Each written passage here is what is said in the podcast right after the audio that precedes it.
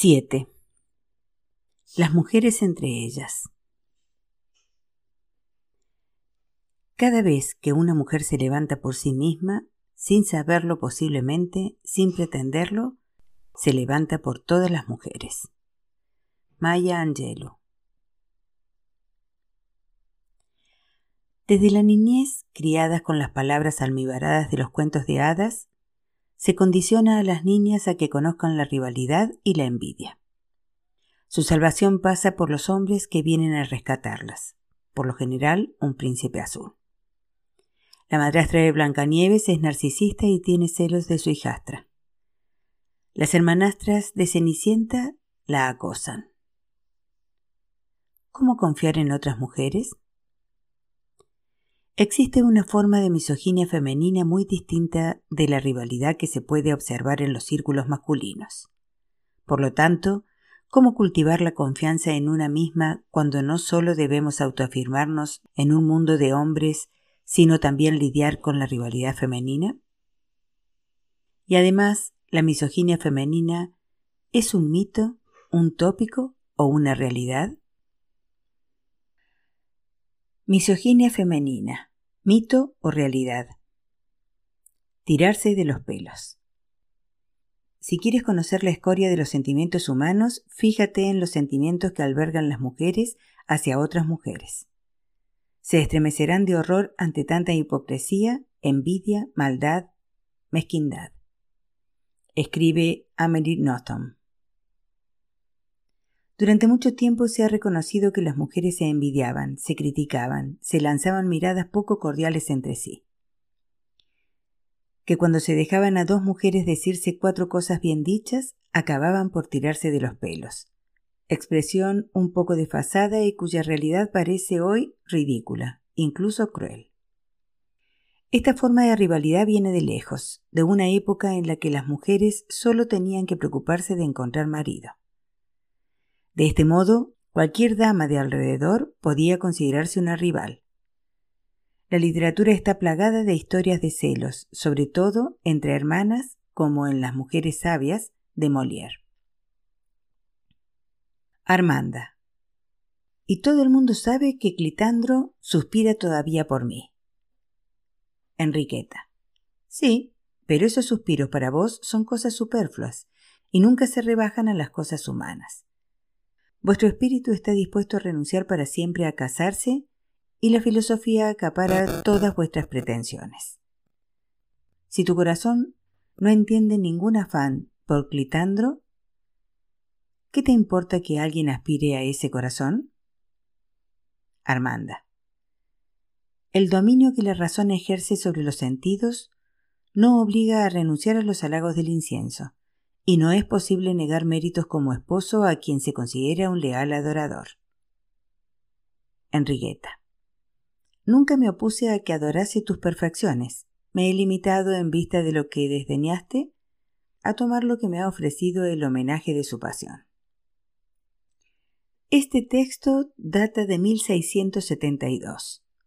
Los tiempos por suerte han cambiado, las costumbres también pero algunas actitudes, algunas palabras sembradas hace mucho tiempo, tardan en desaparecer. Por eso, tres siglos después, el mismo problema de rivalidad entre hermanas preocupa a los protagonistas de la famosa serie Friends. En el episodio 3 de la temporada 6, aquel que salía con la hermana. La hermana pequeña de Rachel llega a Nueva York y quiere salir con Ross, antiguo novio de Rachel. Esta última no puede imaginarse a su ex con su hermana. Es una regla no escrita pero inmutable. No se puede seducir a dos hermanas. Las chicas, ¿todas unas arpías? Las amistades entre hombres impregnan nuestra cultura. Todos conocemos el famoso lema de los tres mosqueteros de Alejandro Dumas. Uno para todos y todos para uno. La amistad que une a Lenny y George en De ratones y hombres de John Steinbeck, e incluso aquella sagrada que unió al bohemio y a Melnus el Grande de Alain Fourier. En el cine, desde Dos hombres y un destino, nos conmovió ante tres amigos, sus mujeres y los otros. un elefante se equivoca enormemente o también el corazón de los hombres. Para encontrar el equivalente en las mujeres hay que esperar a la huida de Thelma y Louise en el cine o a puro fuego, confesiones de una banda de chicas en la literatura. Pero las verdaderas historias de amistad femenina más importantes nos las han ofrecido las series de televisión.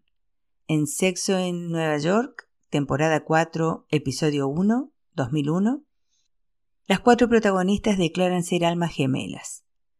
Tal vez nuestras amigas son nuestras verdaderas almas gemelas y que los hombres son solo personas con las que divertirse.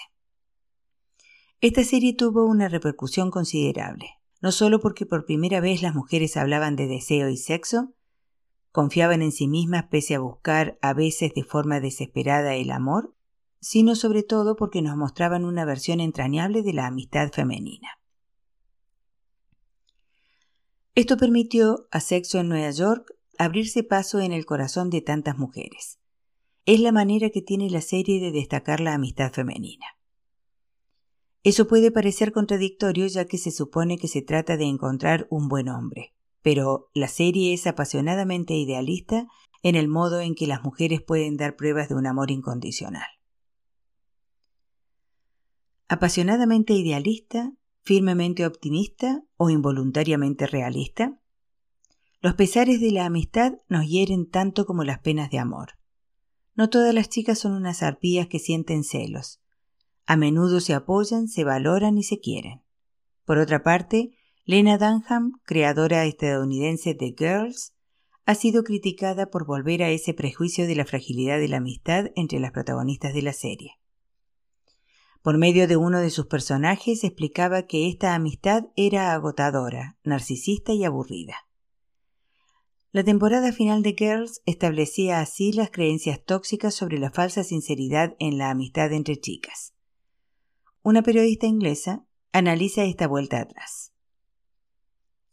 Girls podría haber sido una oportunidad para mostrar la verdadera importancia de la amistad entre las mujeres, el papel fundamental que desempeñan nuestras amigas en nuestra vida, los altibajos, las maneras en que esta amistad se transforma con el paso de los años, desde la intensidad de las amistades del instituto hasta las relaciones más tranquilas pero siempre afectuosas de finales de los 20 años o los 30.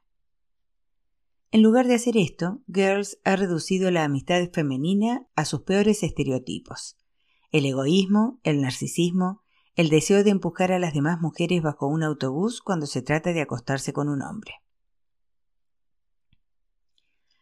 El peligroso veneno de la comparación.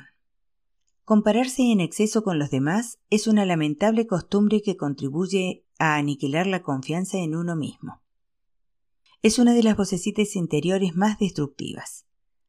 Cuando nos fijamos en los demás y nos comparamos, por lo bajo o por lo alto, esto puede dar lugar a una sensación de valoración, soy mejor que, aunque también de deseo, con una disminución de la autoestima. La mayoría de las veces, la comparación ocasiona emociones perturbadoras. Establece un límite entre nosotros y el resto del mundo nos aísla en un proceso donde a veces nos tranquilizamos equivocadamente acerca de nuestra propia valía. Hago esto mucho mejor que ella. Ella viste mal, etc. Y donde casi siempre nos menospreciamos. De hecho, lo único que hacemos es atribuir a los demás nuestras críticas negativas sobre nosotros mismos. Todos deben pensar que no tengo nada interesante que decir o que soy fea quien jamás se haya comparado con alguien que lance la primera piedra. Llegas a una velada, ves a una mujer muy hermosa según los criterios masculinos. Tu novio también se percata y enseguida empieza a difundirse en tu cerebro el veneno de la comparación. Tres soluciones frente al veneno de la comparación. 1. En lugar de compararte, conviértete en tu amiga. Establece un vínculo de amistad contigo misma. Desear el bien a un amigo es poder ser indulgente y exigente con él, aunque siempre con delicadeza. Segundo, adoptar mantras de autobenevolencia. Perdónate, da lo mejor de ti, reconoce que tú triunfas, no te hagas daño. 3. rodearse de personas a las que admiramos, que sabemos que no nos juzgarán, más bien al contrario, se refieren a nosotros mismos con una mirada llena de bondad, y alejarse de quienes nos hacen dudar, como ha hecho Marín de la que hablaremos ahora. Marín, 29 años, informática, nunca había pensado mucho en su físico antes de casarse. Un metro setenta y cinco, talla cuarenta, cola de caballo castaña y ojos chispeantes. Le gusta bastante la moda y siempre vista igual, tejanos y camisa desde la universidad. Se enamora de Víctor, también el informático. Muy pronto viven juntos y se casan. La hermana de Víctor no puede dejar de criticar a Marín. Hacía comentarios constantes sobre mi aspecto, mi estilo demasiado informal, no lo bastante femenino, muy poco maquillaje y tacones, demasiado voluptuosa para su gusto. A la fuerza acabé pensando que estaba gorda. Hice deporte en exceso, dietas. Ella quería darme consejos sobre nutrición. Es raquítica, ortoréxica. Como soy educada la dejaba hablar, pero evitaba verla. Cuando Víctor no estaba se volvía odiosa. Tuvimos una niña hace cuatro años y empezó a criticar a mi hija. Acabé por decirle cuatro cosas bien dichas. Víctor se metió en medio y le advirtió que si quería seguir viendo a su sobrina, tenía que dejar de criticar. Me costó cinco años, pero conseguí librarme de su mirada crítica. Estoy obligada a frecuentarla, pero la ignoro. Sin embargo, estoy al tanto cuando está cerca de mi hija, y mi marido está de mi parte siempre. La hermana de Víctor tiene un malestar que proyecta sobre su cuñada, que distorsiona su mirada y le hace sin duda mirar a otras mujeres con acritud. No compararse es la clave de la sabiduría. Nos evita las frustraciones y las relaciones falsas. Por suerte tenemos amigas en la vida con quienes nos sentimos seguras. Pero, ¿qué pasa en la esfera profesional? Mujeres en el trabajo. No exponer la fragilidad. Nos reunimos con Anne, espléndida mujer de 60 años, jubilada. Siempre he tenido problemas con las mujeres en el trabajo. Una primera experiencia horrorosa a los 27 años en una agencia de publicidad de París en la que trabajaba como jefe de proyecto a las órdenes de una directora de servicio al cliente de unos 50 años, muy guapa pero aterradora. Cuando sienten que eres débil y vulnerable, las mujeres poderosas se aprovechan. No hay ninguna solidaridad, o muy poca, primero porque es un entorno competitivo, pero también porque tener poca confianza en ti misma te lleva a dejarte pisar. Siempre lo he hecho así. Por ejemplo, cuando haces una propuesta de comunicación sin fundamentarla, sin reafirmarte, cuando hablas temblando. Transmites la duda a la persona que te dirige. Recuerdo compañeros que hacían que trabajaban y vendían humo, pero con tanto aplomo que colaba. Esta mujer quería conservar su cargo, su estabilidad, y tener a alguien frágil como yo debilitaba al equipo, según ella, sobre todo en estos medios de comunicación donde se precisa labia. Yo me dejaba pisar hasta que alguien venía a rescatarme. Siempre he hecho lo mismo. No he aprendido nada de esa experiencia. Posteriormente, enfrentada una vez más a una mujer con la que debía trabajar, desistí. Ni siquiera afronté la situación. Después, siempre he repetido este esquema. Mi última experiencia profesional fue con una mujer a la que le caía bien, una mujer de negocios, poderosa, con dinero, y me equivoqué al no imponerme. Eso duró siete años, pero ella empezó a menospreciarme. Entonces me fui. Quizás no me impuse antes porque quería conservar mi empleo, terminar mi misión. Siempre tuve miedo de perder mi trabajo, siempre es el miedo el que domina. Ni qué decir tiene que esto va unido al miedo que me transmitieron mis padres. Su educación explica en gran medida la falta de confianza en sí misma, la historia familiar donde se habla de desarraigo y que provoca una pérdida de referencia de identidad ha contribuido a crear ese sentimiento de vergüenza que Anne ha absorbido de manera inconsciente. Son factores que borran las huellas e impiden que se encuentre a sí misma. Nací en un entorno familiar y social que no ha fomentado la confianza. Primero el destierro. Dejé un país a los cuatro años en condiciones difíciles con unos padres que perdieron su condición. Mi padre era frágil, a menudo estaba enfermo. Creo que se ha incriminado mucho a las madres, pero es importante tener un padre fuerte. Y mi madre, autoritaria, estricta, me enseñó a tener miedo de todo a base de repetirme. Vas a ser capaz de... que equivale a decir, eres incapaz de... No había nadie que me diera la fuerza durante la niñez, ni padre ni madre. El hecho de que ella haya sido más fuerte que mi padre ha influido después en mis relaciones con las mujeres. Por eso tengo remordimientos, pero a la vez no sabía qué había que hacer. Estábamos fuera de la ciudad, hice la selectividad a los 17 años. Ir a la universidad a esa edad es de locos.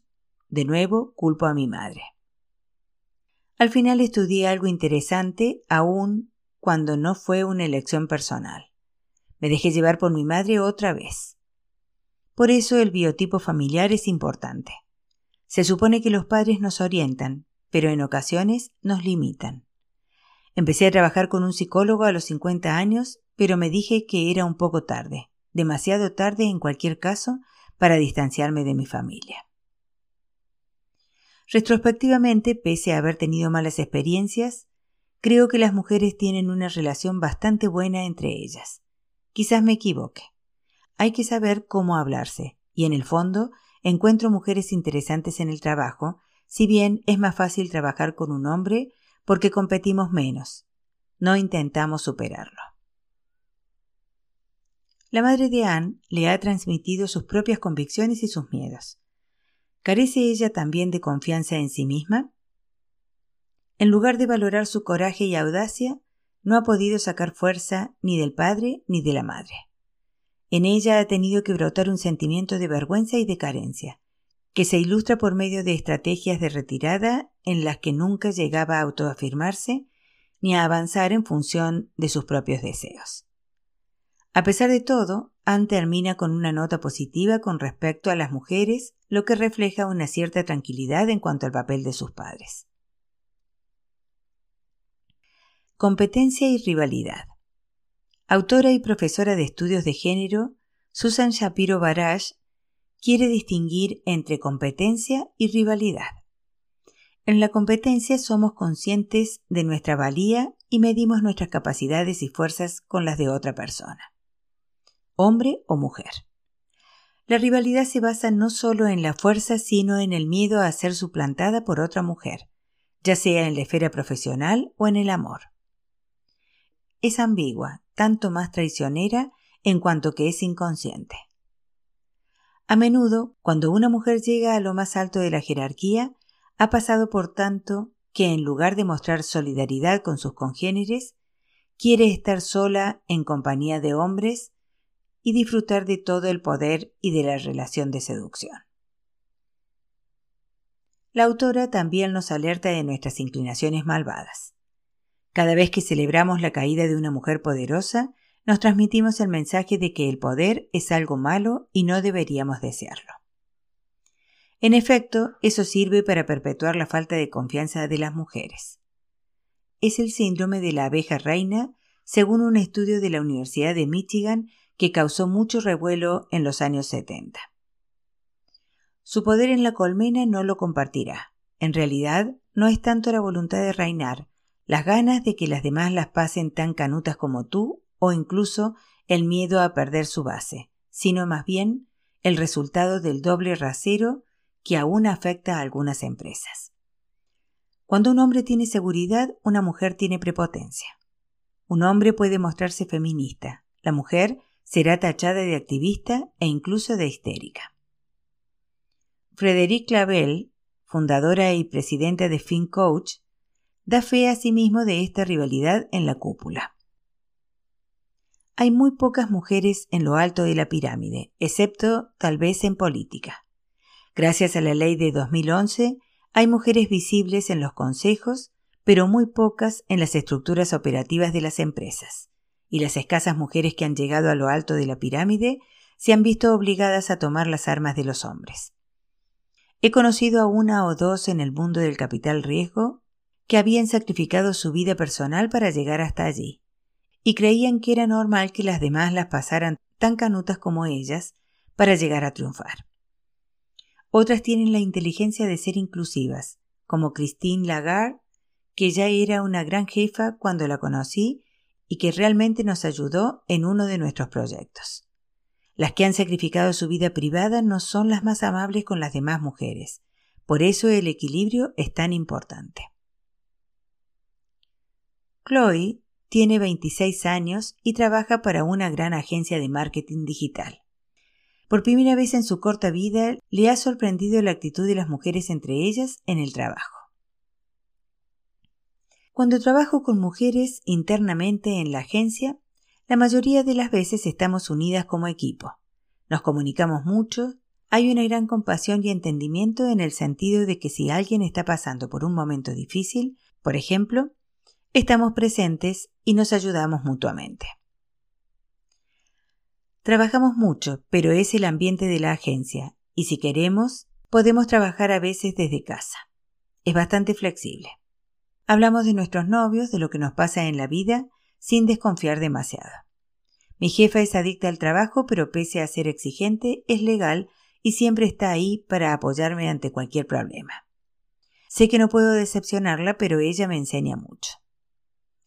Desde que nos relacionamos con nuestro mayor cliente, una multinacional, esta dinámica cambia. Claro está, el cliente tiene un cierto poder sobre nosotros. Él es quien nos paga, quien decidirá el futuro de esta relación, y la agencia depende de él. Resulta que nuestro cliente es también un grupo formado exclusivamente por mujeres. Son cinco. Todas jefa de su departamento y tienen entre 40 y 50 años. Además de dos principiantes con quienes en realidad no tratamos. Cuando están en esta posición de poder, las mujeres de la agencia son especialmente difíciles. La sensación de equipo desaparece. Al principio esto fue un shock para mí, no solo porque era mi primer trabajo con responsabilidades. Soy jefa adjunta, justo por debajo de mi jefa para este cliente. Al principio esto fue un shock para mí, no solo porque era mi primer trabajo con responsabilidades, soy jefa adjunta justo por debajo de mi jefa para este cliente, sino porque después no me esperaba esto de las mujeres. Era ingenua. Su actitud consiste en hacernos comprender que lo que hacemos no es suficiente. Nos imponen plazos imposibles de cumplir. Sus comentarios son bastante negativos y cuando logramos entregar el trabajo a tiempo y puntualmente, no hay ningún tipo de reconocimiento. Nunca. Solo la ausencia de comentarios despectivos, lo que interpretamos como una señal de satisfacción. Es un poco extraño. No puedo decir que esté en un clima de confianza. Debo mantenerme alerta en todas mis comunicaciones.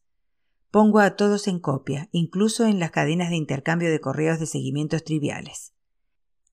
Me he vuelto un poco paranoica, de repente, y he tenido que adoptar una actitud muy llana, no dejar entrever nada humano, una especie de robot. Creo que intentan ser hembras alfa y piensan que eso les da una especie de envergadura, una prestancia. Me esperaba más solidaridad. Pensé que tal vez, al estar entre mujeres, habría más delicadeza y cariño. De hecho, todo es muy político. Me da la impresión de que actúan de manera estratégica para hacer que sus carreras respectivas progresen. Solo eso. En cualquier caso, esa es mi sensación. Tengo otro cliente del que me ocupo esta vez directamente. Es de menor envergadura, aunque tiene una participación importante en el mercado. Aquí estoy frente a un equipo formado únicamente por hombres. Naturalmente, eso no es algo ligero. Puede ser brusco, pero es legal, si bien en ocasiones me puede dar miedo. Sin embargo, no es un miedo que me haga perder confianza en mí misma. El poder se presenta de forma distinta. Tengo menos la impresión de que me quieran jugar sucio o hablar a mis espaldas. Con los altos directivos de mi gran cuenta es como un baile en el que participamos todos. ¿Qué les diremos? ¿Cómo se lo diremos? y todos se posicionan para proteger sus intereses. Creo que si tuviésemos un hombre en nuestro equipo cambiarían mucho las cosas y las dinámicas, ya sea en la agencia o por parte de ellas. Mi teoría es que estas mujeres preparadas seguramente han tenido que luchar porque todas han conseguido triunfar en su carrera. Al ser una minoría, han adoptado un mecanismo constante de defensa con el fin de imponer su poder y de este modo autoafirmarse. No juegan en el medio campo o en equipo. Tampoco ayudan a las mujeres, quizás porque no les han regalado nada y no saben hacer regalos. ¿Es por eso? Han alcanzado un cierto nivel de decisión y de poder, pero no me parece que sea muy inspirador. Sin embargo, sigo siendo optimista. Esta es solo mi primera experiencia laboral en la que me relaciono con un grupo muy grande en el que las únicas interlocutoras son mujeres. El camino es largo y no pierdo la esperanza de codearme con mujeres fuertes y preparadas que no estén en una competición indiscriminada. El mundo cambia y nosotros con él. Sigo siendo optimista. Chloe está llena de energía y de vivacidad al comienzo de su carrera. Su experiencia ha sido doble. Por una parte, en la agencia, donde la colaboración y la ayuda mutua forma parte del enfoque de trabajo, donde todos están unidos para lograr un objetivo común para el cliente. Por otra, en las prestigiosas instalaciones de una torre de cristal, donde hace frente a la alta dirección del cliente y donde los comportamientos son distintos. El lenguaje corporal y la actitud de los altos directivos concretan un enfoque masculino del poder y de la autoridad que no debería esperar. Ha tenido que percibir todos estos intercambios y esas reuniones con una mirada arreglada, sesgada de manera inconsciente. Chloe se ha topado con mujeres difíciles y autoritarias, nada fáciles. En esto coincide con la mayoría de las mujeres y de los hombres que juzgan de forma negativa a las mujeres que ocupan puestos de liderazgo. No gozan de simpatías, se alejan demasiado de la norma y no proporcionan ni apoyo ni ánimos. Como lo plantea Chloe, estas personas más expertas y más mayores han tenido que luchar contra obstáculos de género y, como suele ocurrir, se esfuerzan el doble con el fin de demostrar su credibilidad y su valía. Han elegido las capacidades antes que la popularidad e ilustran perfectamente la idea de doble rasero. Este encuentro intergeneracional pone de relieve esta dicotomía obsoleta que atrapa todavía a las mujeres jóvenes o no tan jóvenes. La ambivalencia del liderazgo femenino. Alardear de confiar en sí mismo y autoafirmarse sin preocuparse demasiado de los demás es una actitud que se busca en los hombres. En cambio, este comportamiento se censura en las mujeres si no añaden una dosis de delicadeza.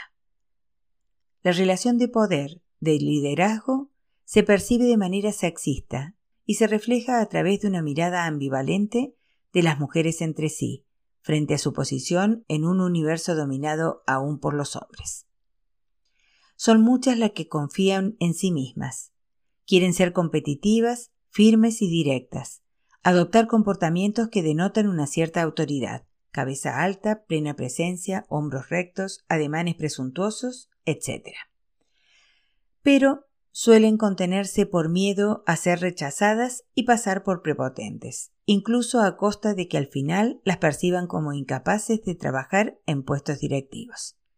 Vivir con sentimientos complejos ante lo que podrían significar el éxito y la autoafirmación es una experiencia con demasiada frecuencia penalizadora y hace tambalear la confianza en una misma ser las sucesoras de un linaje de madres, abuelas y bisabuelas instruidas para permanecer en su lugar, ser educadas, establecer vínculos anteponiendo las necesidades de los demás a las suyas, no se lo pone fácil a la mujer actual, receptora de diseños de dudas de sí misma.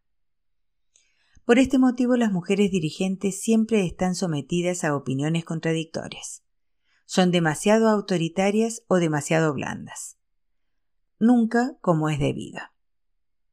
Esto corresponde a esta idea de double bind o doble vínculo, introducida en psicología por Gregory Bateson, antropólogo, psicólogo y epistemólogo anglo-estadounidense, que es el resultado de instrucciones paradójicas que expresa así. Estás condenado o condenada si lo haces y estás condenado o condenada si no lo haces. Demasiado autoritarias o demasiado blandas. El aspecto ejemplar de las mujeres en el poder. Si bien se observa una falta de confianza en las mujeres que trabajan a las órdenes de otras mujeres, por el contrario, ser empresaria, dirigente o presidente de grupo es un ejemplo, una enseñanza para creer en una misma y encontrar el propio camino. Una presencia femenina en puestos clave deja un rastro influyente y valida indirectamente la creencia de que se puede apuntar alto y triunfar. Los comportamientos que han de desarrollar las mujeres, el hecho de saber negociar un salario, un ascenso sin tener miedo a pedirlo, intervenir en una reunión, etc., estos atrevimientos se encarnan en estos modelos femeninos innovadores y motivadores. Verdaderos ejemplos para el componente colaborativo del liderazgo. Estas mujeres inspiradoras son cada vez más numerosas. Basta citar dos marcas baluarte de la masculinidad que han apostado por las mujeres con Laura Schwab al frente de Aston Martin o Maggie Timoney en Heineken. En este sentido, la escritora Rebecca Solnit cree que la clave para cambiar el mundo empieza por reescribir los cuentos que permitirá a las mujeres liberarse de relatos limitadores. En su última obra replantea uno de los grandes cuentos de la rivalidad femenina, el de Cenicienta y sus hermanastras. Las libera de los problemas de seducción y poder, de un destino sometido a las normas vigentes sin dejar de respetar sus valores esenciales le reasigna otra definición de lo que es una vida plena. Las ocupaciones y las aspiraciones cambian y todos sacamos provecho. La varita mágica de la autora mete en el cajón del olvido los estereotipos asfixiantes. Nos reunimos ahora con Isabel, 50 años, titulada en Ciencias Políticas. Trabaja como directora de marcas importantes en el sector del lujo.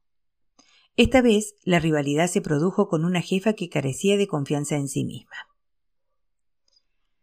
He visto durante mi carrera problemas de rivalidad femenina, sobre todo en un trabajo en Londres, con una administradora de red que me contrató y que después intentó despedirme porque se dio cuenta de que tenía menos experiencia que yo.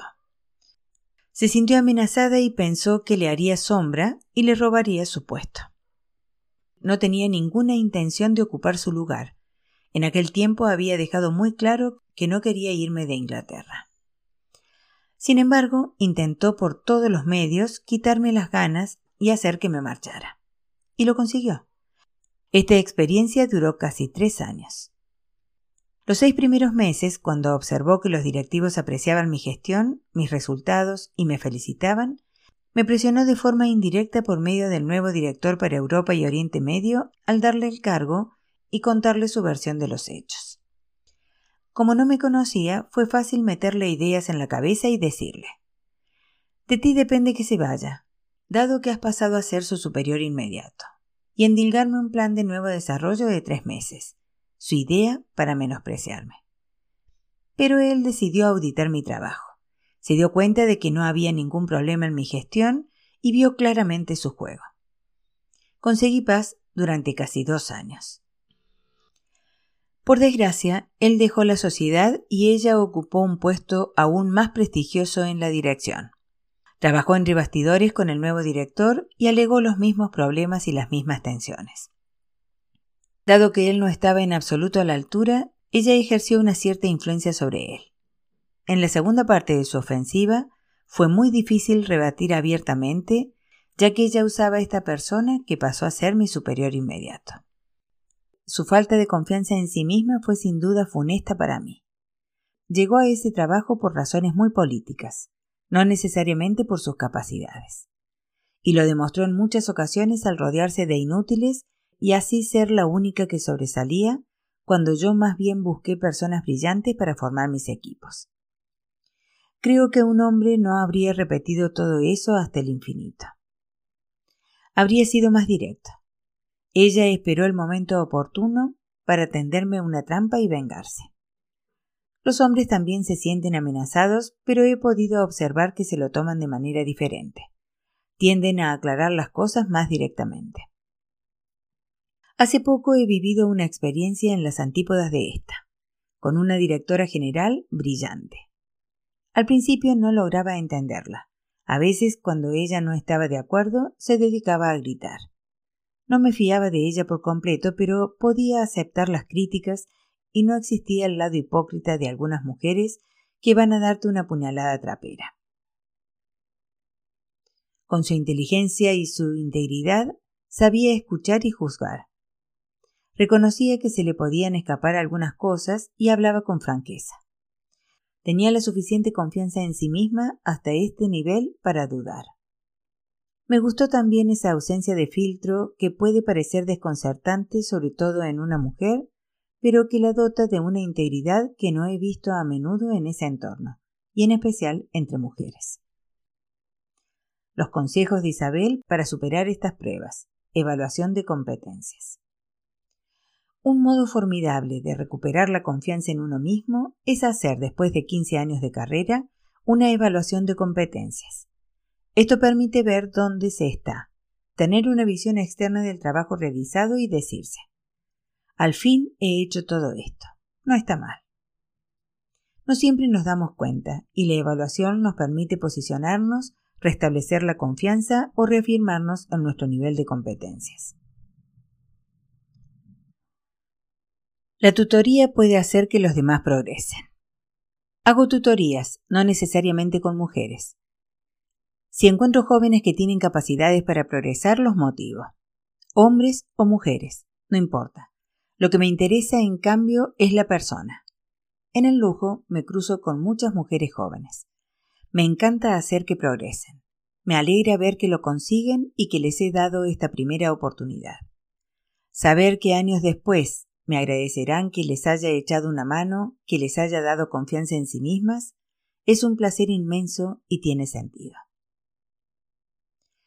Lo femenino en entornos masculinos puede ser un auténtico estigma un motivo de discriminación, sobre todo si se tiene una voz aguda. La historiadora Christine Barr nos recuerda que Ségolène Royal hizo rehabilitación con especialistas para bajar su registro vocal hasta los graves. Como si todo lo que recordase a lo femenino en los centros de poder fuera excluyente, como si hiciera falta eliminar su lado femenino para hacerse un hueco. Ya es infrecuente ser mujer en esos círculos, y si además alardeamos de códigos femeninos como la voz o la manera de vestirse, esto se vuelve contra nosotras. Nada mejor para debilitar nuestra confianza en nosotras mismas que devolvernos constantemente a nuestra feminidad, a nuestra voz, a lo que sea, con tal de desviar la atención de nuestras capacidades y ponerlas en tela de juicio. A pesar de todo, la historiadora hace más matizaciones sobre las relaciones de las mujeres entre sí. Todavía queda mucho por hacer, pero creo que existen burbujas de sororidad, microcosmos formales o informales. Hay muchas mujeres que se reúnen para ayudarse en caso de dificultad, que se escuchan, ya sea simplemente entre amigas o en asociaciones femeninas cuyo fin es cultivar la sororidad.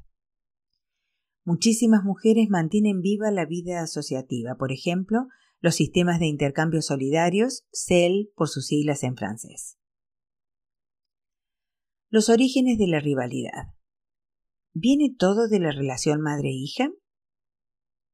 Las mujeres que tienen dificultades en el trabajo cuando están a cargo de otras mujeres, si no son ineptas, pueden tener un conflicto con la autoridad a secas o como han tener problemas que están muy arraigados en la infancia. Entran en juego varias hipótesis. En la relación madre-hija se puede crear un lazo demasiado estrecho del que la hija intentará liberarse si su madre se lo permite. La relación madre-hija suele ser complicada y está teñida de ambivalencia. Una hija puede sentirse abrumada por el modelo materno por su autoridad o por sus logros. Encontrar su lugar, mantener una buena distancia con su madre para tomar sus propias decisiones, puede ser un asunto de toda una vida. Según Annie Howell, autora de un libro titulado Las rivalidades femeninas en el trabajo,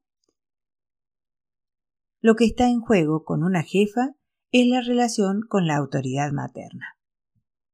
En el mundo laboral, muchas mujeres rechazan a la jefa que reactiva la figura arcaica de la Madre Todopoderosa.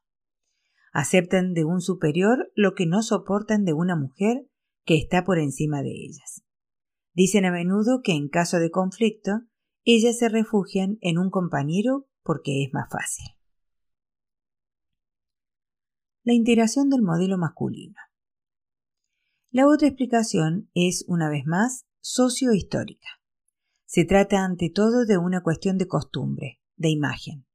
La rivalidad entre hombres en el trabajo se acepta y parece normal, casi sana, mientras que entre mujeres se estigmatiza. Volvemos al tópico arcaico de tirarse de los pelos. Además, hay que reconocer que algunas mujeres no juegan limpio con sus compañeras. ¿Por qué? Porque para abrirse camino en un círculo masculino creen que es necesario adoptar los códigos del entorno. En el mundo empresarial, dado que han incorporado de manera inconsciente las imposiciones masculinas, las mujeres pueden ser unas lobas para las de su género. Han interiorizado la misoginia como un factor lógico tras siglos de prejuicios decenios en los que han sido consideradas inferiores a los hombres.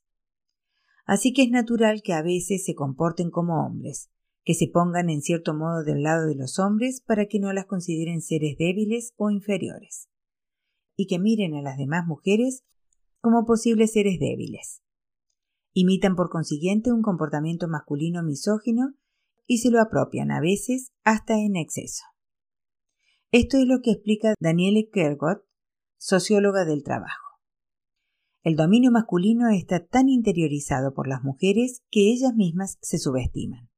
Se niegan a sí mismas como género desvalorizado y lleno de defectos. Así, esta misoginia que ejercen las mujeres se puede analizar como una forma de autodefensa. En síntesis, hay que entender que la misoginia femenina sería un autodesprecio mientras que la masculina sería un desprecio del otro. ¿Cómo conseguir tomarse en serio su voz de mujer sin cambiar el timbre ni la esencia? ¿Sin falsa modestia? Como hemos visto, la confianza en uno mismo pasa por ir honestamente al encuentro con uno mismo, sin por ello imitar a los hombres o adoptar una actitud necesariamente masculina o incluso entrar en discrepancias masculino-femenino propiamente dichas pero sí conocerse y permanecer en la medida de lo posible fiel a uno mismo para de este modo lograr respetarse, algo básico para nuestra integridad como seres humanos. La ira de la solidaridad entre mujeres. Martina Abu es la embajadora de las redes de mujeres. Ha fundado We Madame, la red de mujeres emprendedoras de su vida, que es a la vez una red y un medio digital y que promueve el espíritu emprendedor de las mujeres. Para ella la solidaridad se ha de construir, y hay mucho que hacer. La conocimos a efectos del libro. Los hombres siempre han funcionado en redes, van juntos a los partidos de fútbol, al bar, mientras que las mujeres siempre han evolucionado en su hogar, en el círculo estrecho de su familia. De ese modo se ha desarrollado una forma de fraternidad entre hombres. Las mujeres necesitaban ponerse al día. Necesitaban reunirse para terminar con la soledad y dialogar sobre sus experiencias profesionales y empresariales. En la actualidad existen en Francia más de 500 redes de mujeres. Creo que si dos mujeres compiten se tiran de los pelos al querer conservar cada una el poder. En cambio, si hay cinco o seis mujeres, se forman un equipo solidario. No quisiera que idealizáramos esta nueva sororidad. Aún hay mucho trabajo, pero poco a poco se pone en marcha. Es tan solo cuestión de tiempo. La forma de dirigir ha cambiado mucho en estas últimas décadas gracias a Internet. Las redes de hoy en día son el reflejo de un deseo de autonomía, de ganas de expresarse. la vida solo es cuestión de agradables encuentros. Siempre ha existido en mí una forma latente de activismo. Bullía de proyectos, quería ser un ejemplo para mis hijas, con objeto de que se graduaran y no se enfrentasen a estereotipos. Hablé con una de mis amigas, brillante, que trabaja en una empresa de contratación. Me invitó a Women's Forum en Deauville en el año 2000. Había gente de todo el mundo. Conocí a las mujeres que están al frente de Force Femmes, una red excelente que acompaña a las mujeres en la creación de empresas. Y ese fue el detonante. Algo se estaba gestando. Sentí una especie de despertar en las mujeres. Al salir, llamé a mis amigos y les conté mi idea. Mi sueño es hacer una red para las mujeres que no tienen redes. Quizás fui ingenua, pero pensé firmemente que si la vida de las mujeres mejoraba, pasaría lo mismo con los hombres. Todo es cuestión de equilibrio. Así que reuní a mis amigos, mujeres y hombres. Tenía una libreta de direcciones, pero una libreta no es una red. Creé un premio a nivel europeo que tuvo una cierta repercusión y en 2001 Wimadam vio la luz. Me formé en el mundo digital. Las mujeres pueden reunirse para reflexionar, establecer vínculos. Las ideas se crean para compartirse. Quería ser un medio para dar la voz a las mujeres digitales, a las emprendedoras, a las mujeres con talento que carecían de red pero tenían algo que decir. Sabía que esto crearía una solidaridad virtual, y poco a poco Wimadam se ha hecho eco de las palabras de las mujeres y desea ayudarlas en tres ámbitos el empoderamiento, el equilibrio y la confianza. En conclusión, los modelos femeninos existen. Los veremos en el capítulo 10. Mientras tanto, libérate de la culpa. Si te sientes constantemente al pie del cañón, es porque se exige cada vez más a las mujeres, incluidas órdenes contradictorias. Adopta comportamientos masculinos reafirmándote. Conserva tu parte de delicadeza. En el fondo de sí mismas las mujeres temen tener que soportar la opinión de la sociedad. ¿Cómo encontrar la cuadratura del círculo cuando se es una mujer joven, llena de ímpetu, que llega al mercado laboral? ¿Cómo confiar en una misma cuando otras mujeres se sienten amenazadas tan solo por tu existencia? Ya lo hemos visto, la misoginia no está reservada a los hombres. Algunas mujeres se odian entre sí porque carecen de confianza en sí mismas, se comparan sin cesar, tienen miedo de no ser las favoritas. En el amor, esto se refleja en los celos, en el trabajo, en el abuso de poder y en actitudes cuestionables. Esto siempre ha existido. Delphine de Girardin, escritora francesa del siglo XIX, cuyo salón literario fue frecuentado por Balzac, Hugo o Lamartine, se atrevió a escribir. Solo existe un modo de elogiar a una mujer, hablar muy mal de su rival. Pésima visión de la mujer.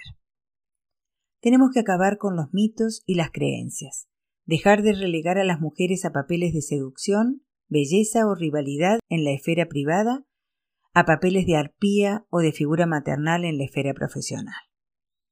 Conseguir establecer vínculos de sororidad que no estén justificados por el género. Una mujer no es competente porque es mujer, sino que tengan en cuenta las capacidades al igual que en un hombre.